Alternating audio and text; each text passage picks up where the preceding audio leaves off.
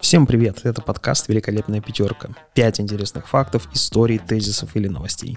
Не более пяти минут. Как раз, чтобы вы могли передохнуть от рутины, а заодно и узнать что-то новенькое. Поехали.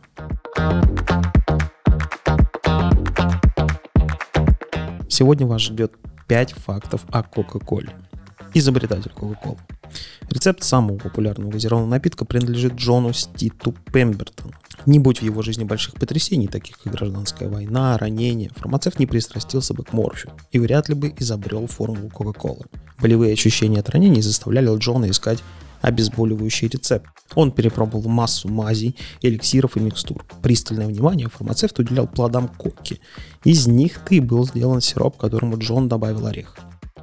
Всего ингредиентов первой Кока-Колы было три. Листья кустарника кока, экстракт ореха кола и экстракт домиана.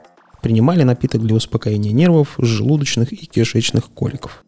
Мир попробовал Кока-Колу 8 мая 1886 года, но до невероятной популярности этого напитка ее изобретатель так и не дожил.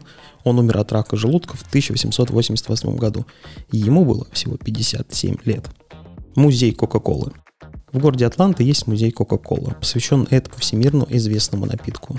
Здание стоит в центре города, а около одного из фасадов находится 10-метровая бутылка брендовой газировки. Место для музея выбрано не случайно. Рядом жил создатель газированного напитка Джон Пембертон. В одном из сейфов музея хранится тот самый первый рецепт напитка. Между датой создания Кока-Колы и появлением в ее честь музея прошло почти 100 лет. Музей работает с 1990 года. За это время число экспонатов увеличилось и пришлось открывать еще одно здание по соседству.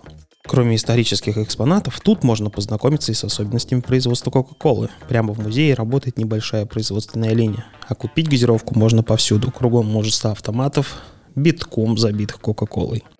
Ассортимент продукции компании.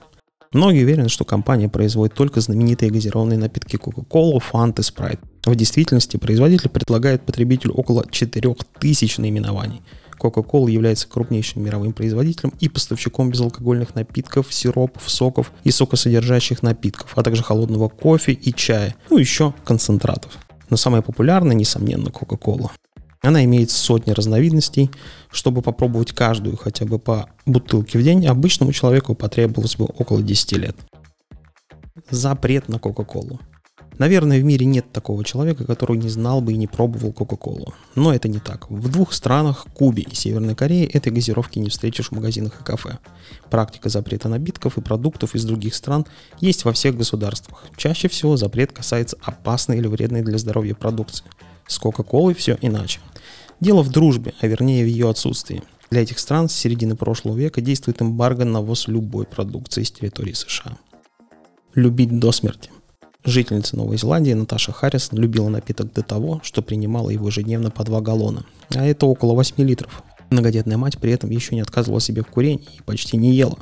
Причина смерти – сердечный приступ. К тому же вскрытие показало сильный недостаток калия, разрушенная печень. Восемь детей остались сиротами. Компания Coca-Cola после такого известия заявила, что никогда не сомневалась в опасности производимого напитка, но все же в рецепт были внесены изменения после того, как эксперты увидели в напитке угрозу развития онкологии. Это была великолепная пятерка. Скоро услышимся.